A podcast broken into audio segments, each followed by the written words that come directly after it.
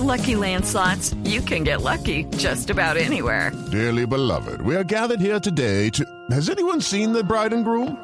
Sorry, sorry, we're here. We were getting lucky in the limo and we lost track of time. No, Lucky Land Casino, with cash prizes that add up quicker than a guest registry. In that case, I pronounce you lucky.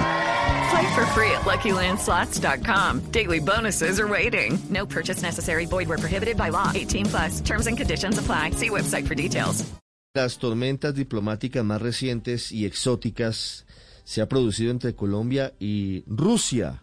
Realmente, en un hecho inédito, Colombia le pidió al embajador Sergei Koshkin el pasado 8 de diciembre que retirara a dos terceros secretarios de la embajada porque hay indicios, según dice Colombia, con apoyo de autoridades de Estados Unidos y de Inglaterra, de que estaban adelantando tareas contrarias a la Convención de Viena. Colombia no entregó detalles a Rusia porque no está obligado a hacerlo, pero sí sugirió que estaban haciendo actividades no permitidas.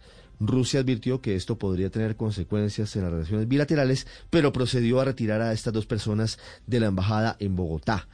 Y de manera recíproca retiró Rusia al segundo secretario y a la tercera secretaria de la embajada de Colombia en Moscú, encabezada por el embajador Alfonso López Caballero. Desde el Congreso están pidiendo al gobierno del presidente Iván Duque que convoque a la Comisión Asesora de Relaciones Exteriores. Senador Juan Diego Gómez, buenos días. Ricardo, buenos días. ¿Ustedes qué información adicional tienen sobre el impasse diplomático con Rusia?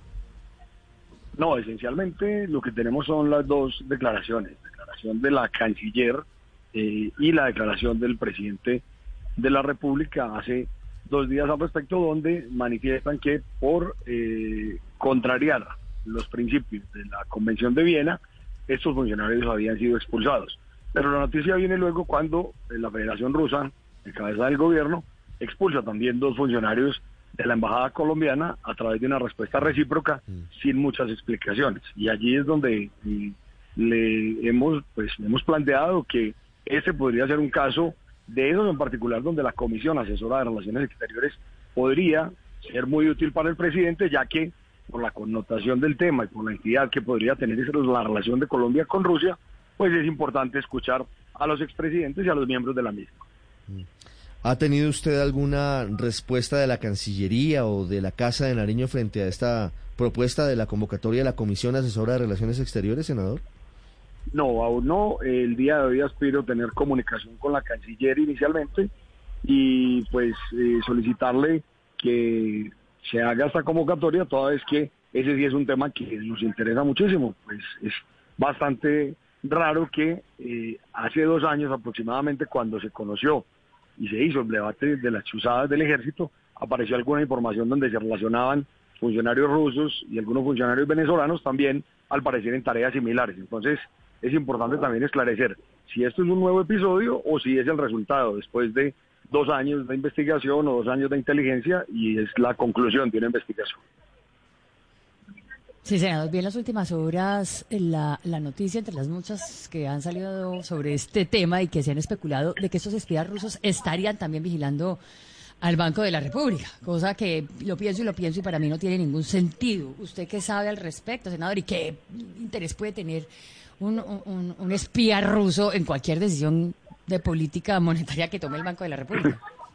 La verdad es que eso, eh, esa, esa noticia me sonó como apropiada para el próximo lunes, para el 28 de diciembre, porque no le encontré ningún sentido tampoco, ni en esa explicación, ni en otras de las actividades que habían planteado. De manera que creo que este es un asunto que el presidente lo ha expresado bien, lo debe manejar directamente él por, las, por los canales eh, diplomáticos correspondientes para evitar que eso termine en un incidente diplomático con Rusia. Pero creo que también hay aquí algunas explicaciones que poner sobre la mesa porque pues, hay una gran confusión alrededor del tema. Parece una inocentada, pero ¿usted cree que sí hay elementos para pensar que Rusia está espiando en Colombia?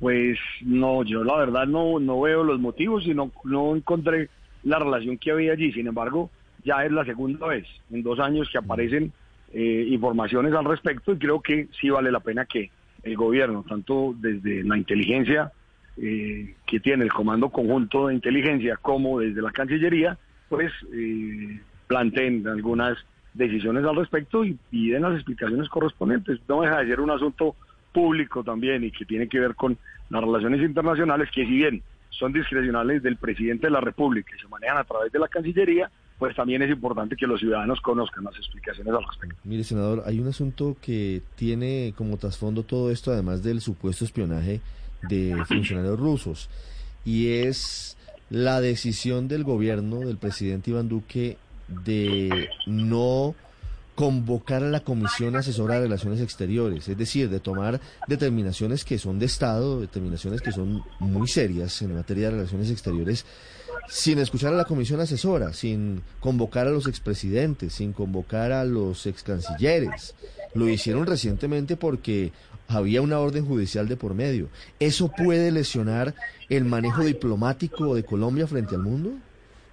No, yo no creería porque finalmente la comisión asesora es eso, es una comisión donde se pueden discutir los temas con la experiencia que tienen quienes la integran y las eh, diferentes visiones que pudieran aportar, porque allí también estarían los presidentes de las comisiones segunda de Senado y Cámara y tres miembros de cada una de ellas con su respectivo suplente, los ex cancilleres, los expresidentes, y ahí creo que no, no se lesionaría, pero, pero creo que sí sería importante, en virtud de que Colombia ha sido un país históricamente amistoso con la gran mayoría de países del mundo, pues llevar ese tema allí y, abordarlo simplemente en condiciones de asesoría. Si no se llega a una conclusión favorable o el presidente no está de acuerdo al final con alguna de las consideraciones, es él finalmente quien toma las decisiones y esta comisión cumple solamente su función de asesora.